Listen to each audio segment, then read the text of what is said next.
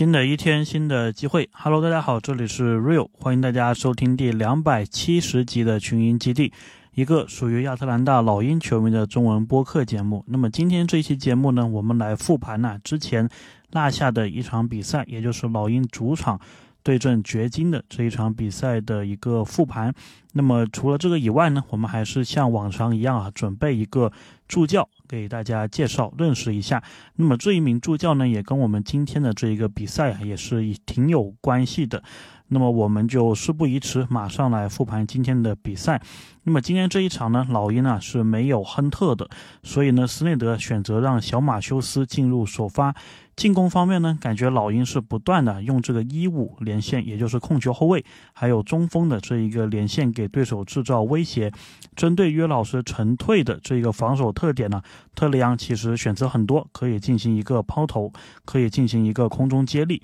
所以呢，其实这一个对位或者说这一个打法对特雷杨是占优的。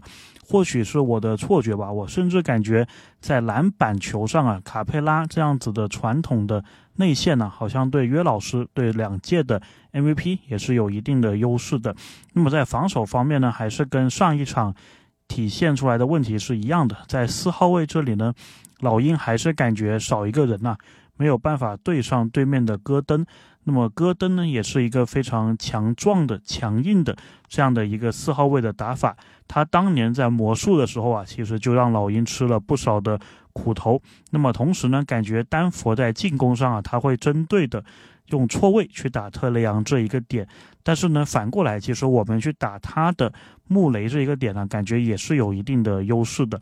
那么比赛呢进行到第一节中段的时候，对面的这个莫里啊有受伤的。情况，比赛来到了第一次的暂停。那么老鹰是十二比十三，呃，十五比十二领先三分。斯内德呢，在赛前接受采访的时候啊，也表示说，老鹰如果今天要取胜的话呢，在篮板球这一块啊，应该是要占到优势的。那么暂停回来之后呢，丹佛的进攻啊，其实有点断电，他们不断的出手这个三分球，但是第一节啊，目前为止他们应该是还没有投进过一个三分球。那么相反，你不进我就来进。老鹰这一边呢，三分就是打开了，于是呢，我们这个领先优势就是来到了七分。不过呢，老鹰这一边呢，也是对约基奇是没有任何的办法，毕竟是两届的 MVP，而且还是今年 MVP 很有竞争力的一个球员呐。那么他基本上杀到了老鹰的禁区呢，我们就是看着他得分啊，自动的。一个得分的机器，所以第一节最后的一段时间呢，博格丹和对面的三号这一个也应该也是他们今年的新秀啊，是连标了几个三分球。那么第一节结束，老鹰是三十六比二十八领先八分。进入第二节呢，感觉老鹰这一个进攻战术啊，其实就是不断的给中锋。那么当时是奥孔古去喂球打这个内线。那么丹佛的这个替补阵容呢，感觉是明显的匹配不上老鹰的进攻的。特别是约老师如果不在场上，而且莫里还有小波特也不在场上的时候，所以呢，第二节的第一次暂停的时候啊，我们还是保持着同样的八九分的分差，四十四比三十五领先九分。回来之后呢，还是丹佛啊这一边三号的这一个新秀啊，他是帮着丹佛的这个替补啊，把这个比分给追进，连续的得分。那么随后呢，丹佛也是逐渐的把主力啊给换了上来。那么特雷杨呢，一开始是有一段时间在带队，但是呢，在一次的进攻当中啊，也是被对面这个三号新秀打到了眼睛，所以呢。刚好时间点也差不多了，那么斯内德呢也是把莫里换上来，把特雷杨换下去。到了第二次暂停的时候呢，老鹰这一个优势啊就只剩下三分了。暂停回来之后呢，特雷杨马上啊又是被斯内德换到了场上，跟莫里搭配双枪的一个组合。这段时间呢，我们这边的莫里啊感觉进攻的手感并不是那么的好，好几次的出手啊都没有打成。其实莫里呢感觉在特雷杨这个状态。回来之后啊，好像稳定性啊，就是不是很够，经常是有些比赛连续好几下这个都投不进的。所以其实我也看到有不少的，我也不能说是老鹰球迷了，就是有些不少球迷就是会觉得说老鹰这个双枪啊还是不搭。当然我自己觉得还是再观察一下，毕竟你现在是没有约翰逊嘛，毕竟你现在还是可以有这个交易其他球员过来。维持双枪不动的一个状况。所以呢，我自己观点呢是说再看一看吧。那么往后面呢，其实第二节啊，简单的做一个总结，就是老鹰这一边呢，其实是替补在追分，就是我们对着对面的替补的时候呢是有优势，但是呢，如果两边都是上主力啊，互相打的话呢，确实是比不过对面的。所以半场结束呢，掘金也是利用着他们主力的这一波啊，把比分给追平，甚至反超。所以呢，半场结束啊，六十二比六十五，我们是落后三分的。那么第三节一上来呢，同样也是首发的五虎啊，对首发的五虎打了几分钟。那么老鹰明显是能感觉到啊，阵容的这个成色还是不如对面的卫冕冠军的。因为呢，这一场比赛我们是没有亨特、没有约翰逊的，即使亨特还有约翰逊。都在的话呢，可能你这个首发五人跟对面的首发五人比还是比不过的。更何况目前呢，现在这个场上的五名球员呢，我们是没有亨特，没有约翰逊，上的是小马修斯和大马修斯，或者是萨迪克贝。那么自然而然呢，跟对面是没得比的。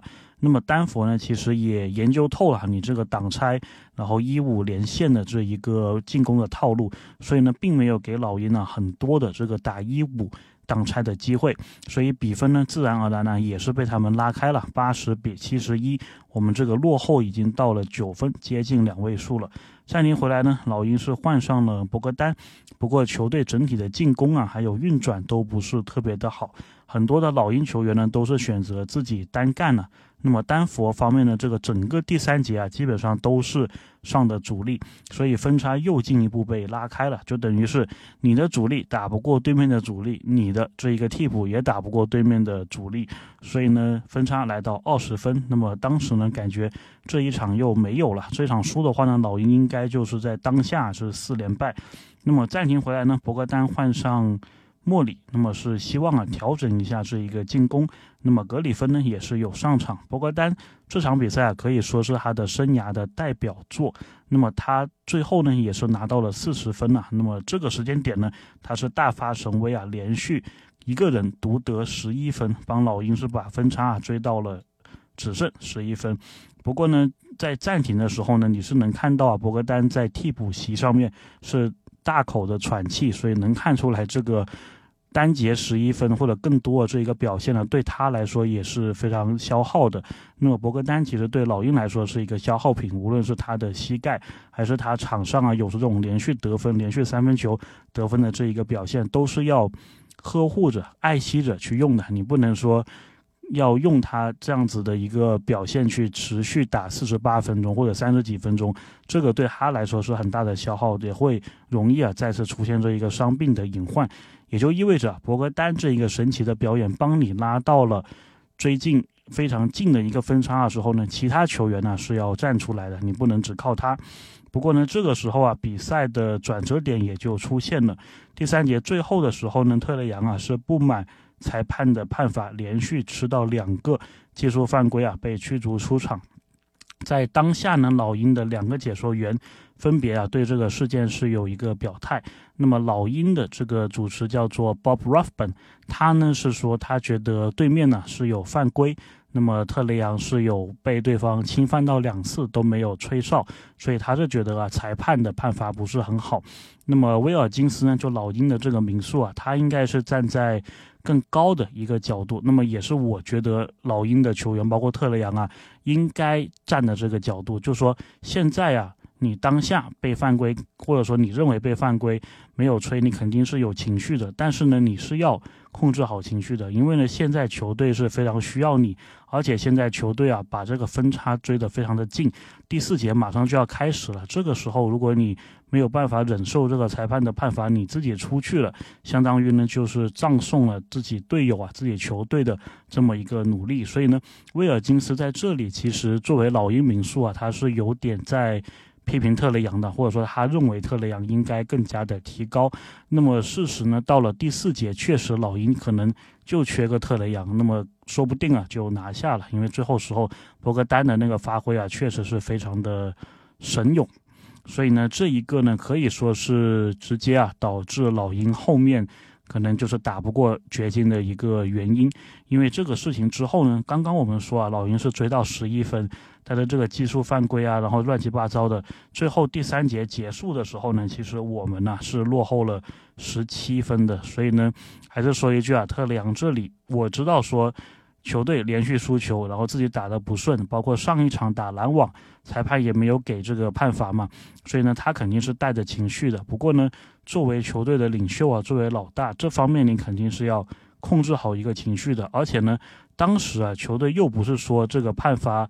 对我们不利，我们这场比赛就没有了，对吧？因为整个球队呢都是在呈现这一个追分的势头的。那么他这个被罚下去之后呢，老鹰第三节结束的时候啊是落后十七分的，就等于是，就是这个事情一下子让老鹰呢又要再去追那么六分，再要去找回那个追分的势头，就非常的不值得了。那么到了第四节呢，我们快速的说一说吧。一开始呢，丹佛这一边呢还是上的替补阵容。那么老鹰呢这边就是莫里、博格丹、萨迪克贝、大马修斯还有奥孔古来追分。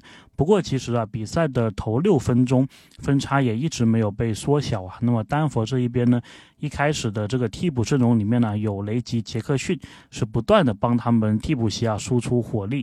第一次暂停的时候呢，分差是十五分，只缩小回了两分。那么随后呢，约基奇包括对面的穆雷啊、小波特等主力也回到场上。那么老鹰在没有特雷杨之后呢，进攻主要是靠莫里的突破、分球，包括自己单打投三分来展开的。分差呢，大概是在还剩六分钟的时候开始缩小的。当时啊，莫里是有一波连续的五分的一个得分。然后呢，丹佛这一边呢，他连续在投三分球，一开始投丢了不少。但是呢，对于他们来说，毕竟有十来分的领先优势，所以他即使每个回合都投三分，哪怕三次中一次，那么他中的那一次呢，也是一下子让你这个追分难度啊，就是变高了不少。所以呢。虽然呢，他这段时间进攻效率还是没有很高，但是呢，只要他们有球员能够站出来得分，尤其是三分球啊，包括他们这个球星约基奇还有穆雷，如果能够关键的得那么几分，续上这一个分差的话，那么老鹰其实是非常难追的。所以呢，到了还剩三分半钟的时候呢，老鹰是落后十二分。最后时候呢，博格丹呢，他是连续的投进了三分。呃，连续投进了三个三分球啊，拿到个人 NBA 生涯最高的实际三分，呃，四十分，还有同时投进了十个三分球啊，追平了老鹰队史单场命中三分的记录。那么记录的另外的一个保持人呢，我们也非常熟悉了，就是现在在奇才的加利纳利，他当时应该是二零二一赛季吧，我还记得是一场主场比赛，我们穿着 MLK 的那一件球衣啊，是打凯尔特人。加利纳利呢？那一场应该是投进了十个三分球啊，非常的炸裂，好像也是拿到了四十分吧。那么。后面的比赛呢，萨迪克贝啊，本来是有一个机会打成二加一的，不过他在上篮的时候就对手犯规了，然后他那个篮是没有进，所以呢，最后是变成两次的罚球。如果还是两罚都进的话呢，那么是掘金的球权。我们这个时间呢，应该还有二十，应该是超过二十四秒，所以如果你防下来再投进个三分的话呢，是可以追平的。不过萨迪克贝呢，这两个罚篮呢，第二罚是没有。罚进，所以呢，错过了这一个可能追分的一个情况啊。那么丹佛拿到球权之后呢，老鹰虽然也是有犯规，但是最后时候啊，还是想依赖博格丹连续的三分投进。那么毕竟他并不是这个超人，对吧？也很难说每一次都能让他制造一个麦迪时刻。所以呢。他是有两次出手啊，但是都没有投进。就算投进了，其实老鹰当时啊也不一定能够有时间去把这个比分完成反超。所以呢，最后啊，老鹰一百二十二比一百二十九是输掉了这一场比赛，七分的分差。当时呢是迎来四连败。那么昨天输给猛龙之后呢，已经是五连败了。那么这场比赛呢，我是觉得啊，输的地方其实就在第三节。追分势头的时候呢，特雷杨作为球队的领袖老大，进攻的这一个发动的这一个球员呢，他不应该失去自己的一个情绪，不应该失去自己的一个理智啊。那么他一下场，球队在后面，即使你有博格丹这么超常的发挥啊，也是无力回天了。那么本来球队就没什么人，对吧？本来对面的这个阿隆戈登对我们的这个三四号位就是一个很大的优势。那么你自己还有一个不必要的减员，相当于是没有三个主力的情况去打这个卫冕冠军的非常。成色非常好的阵容啊，那你想赢真的就是需要很多很多的运气了。即使是博格丹的神来之笔，也没有办法挽回败局。那么我们现在打丹佛呢，又让我想起了一年之前呢，不知道大家还有没有印象？我记得也是这一个十二月初吧，可能十二月十一、十二号左右，当时我们也是。主场打这个丹佛掘金，那么那一场比赛呢，应该是 AJ 格里芬的一个代表作啊。当时我们还是麦克米兰呃执教的，然后 AJ 格里芬好像还有考尔福吧，当时一众的这一些。名不见经传的替补球员，还有新秀，包括这个发展联盟双向球员呢，是帮我们酣畅淋漓的战胜了丹佛掘金。然后那一场比赛呢，特雷杨之前是跟麦克米兰闹出矛盾，然后比赛啊当下其实我们还不知道是什么原因。不过特雷杨呢也是因为闹矛盾了，所以那一场比赛是没有上场的。所以感觉啊，这个很快啊就过了一年了，对吧？回想回回想回想回这个一年之前的。主场打掘金的时候，当时的 AJ 格里芬啊风生水起。那么现在的 AJ 格里芬呢，感觉已经这个泯然众人了。那么当时的这个主教练还是麦克米兰，现在已经是换到了斯内德。但是球队的战绩呢，好像同样的这个时间点呢，去年的十二月好像战绩应该是比现在是要好一些的吧，对吧？所以呢，感觉球队是有很多变化，但是。也是打得很挣扎。我记得我前段时间吧，有个跟我一起看了很多年老鹰的球的一个朋友啊，他是跟我说，感觉已经不太想看老鹰的球了。每年的剧情都差不多，就是可能刚开局球队有一些变化，哎，打出几波连胜，包括这个赛季对吧？我们一度是有个四连胜，然后到后面呢，打着打着到十二月啊，感觉就开始伤病啊，然后感觉又在这个百分之五十以下的胜率，然后整个球队的。可以说进入新的一年呢，就是下半赛季的时候，主题就是不断的要超回去那个百分之五十的胜率，然后到赛季快结束，勉勉强强，对吧？可能你又拿到这个四十一胜、四十二胜左右，勉勉强强又回到去百分之五十的胜率，然后可能打个附加赛，好运一点的话呢，附加赛有主场优势，然后呢又是首轮出局，感觉老鹰这一个剧情呢，好像每年都在。重复对吧？现在看起来呢，感觉好像也是一样啊。而且今年这个情况好像还比之前的还要严峻点。你说现在我们输给猛龙之后，好像东部是排第十一吧？那么这个状态有没有可能最后再往前呢？打回到这个第八、第九，甚至好一点第七，或者说我们赛季初大胆预测这个第五、第六的位置呢？我觉得目前来看是很难的。那么前面的。魔术感觉也掉不下来，尼克斯呢也没有我想象中的那样子滑铁卢，然后还有很多很多这个球队啊，对吧？包括猛龙，他们打完你之后呢，赢了你之后呢，好像这个又复活了，所以确实啊，前面这个道路啊，对老鹰来说是充满荆棘的，那么也是。希望吧，他们赶紧有点什么事情啊，能够有一些变化。那么赛季到目前为止呢，也是正式过了四分之一了。我觉得很多的东西呢，我们作为球迷啊，其实也是看在眼里，有一定的想法。那么我觉得球队内部应该也是一样的，就希望他们说赶紧呢调整回来。无论你这个队里面，对吧？你自己开一个内部会议，或者说球队因为战绩的原因呢，出现一些。呃，吵架这些说不定都是一个好的信号，说不定就是可能这个能量啊就要开始转变了。那么大家在意这个事情，大家会吵架，大家想办法去改变。那么这个呢，才是一个改变开始的这一个前奏，对吧？才是一个必要条件。OK，那么接下来呢，我们还是继续聊助教的这一个环节啊。那么今天呢，介绍这一名助教，其实是跟博格丹还有一定的。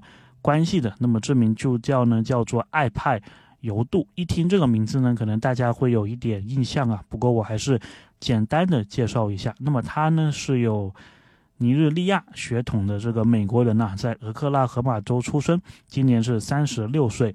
大学期间呢，他是打过密歇根大学，还有这个贝勒大学。然后二零一零年 NBA 选秀的时候啊，当时是第一轮。第六顺位被勇士队给选中，所以看球比较早的朋友啊，应该是知道他的。那么他在场上呢是打这个四五号位大前锋，还有中锋。那么除了勇士之外呢，他这个生涯啊，其实效力过非常非常多的球队，包括是一支以色列的球队，然后还有雄鹿、快船、土耳其的这一个球队啊，费内巴切。那么大家如果知道博格丹之前来 NBA 之前的这个履历的话，博格丹也是效力过这个费内巴切的。所以呢，我为什么说这个尤杜啊跟博格丹有一段渊源，就是因为他们两个人当时是在费内巴切。打比赛的时候呢，做的是队友。那么我记得博格丹其实也提过这一个事情呢，他也觉得这一个体验蛮神奇的。就前几年我们还是队友，哎，现在怎么他成了我的教练了？那么菲内巴切这个经历之后呢，他又是效力过爵士啊，所以他和斯内德这一个缘分呢，应该是在爵士时期认识的。那么后面呢，他又来到 CBA 啊，效力过两支北京的球队，北京首钢还有北京。紫金勇士，所以呢，国内的球迷啊，相对来说应该是比较了解他的。那么 CBA 之后呢，他也是打过意大利啊，还有日本的联赛，才开始他的助教生涯的。那么老鹰呢，其实是他执教生涯的第一站啊，所以呢，也是希望他这个丰富的球员的经历，包括跟博格丹对吧，这个比较熟的关系，能够呢，就是让他起到一个桥梁的作用。毕竟他的这个生涯目前为止，大多还是以球员的。这一个视角，所以他应该跟球员之间是能起到一个比较好的化学反应的。而且呢，其实这么年轻的一个助教啊，三十六岁，他其实就跟大马修斯、跟米尔斯他们没有差很很多这个年龄嘛。所以呢，你也可以把他当成是一个队里面的老将，对吧？不占名额的这一个老将来使用的。所以呢，如果以后啊，大马修斯他想做。球队的助教的话，哎，我觉得也可以。那么你把球队里面这一个十五个人，或者说十五加三的这一个名额啊，你能不能放一个，就是也是一个集战力，对吧？那么这样子呢，球队当中同时既有这个老将，那么他是不占这一个一线队名额，但是也能起到老将作用的。然后一线队名额这里面呢，你来一个就是。可能说比大马修斯更有集战力，更能帮助到老鹰的一个球员呢。那么我觉得这样子呢，也是一个挺不错的思路。OK，那么这一期呢，二百七十七我们就聊这么多，感谢大家的收听。那么下一场呢，我们打完第二次啊猛龙的比赛之后，再跟大家聊聊老鹰的比赛。OK，这里是 Real，感谢大家的收听，我们下期再见。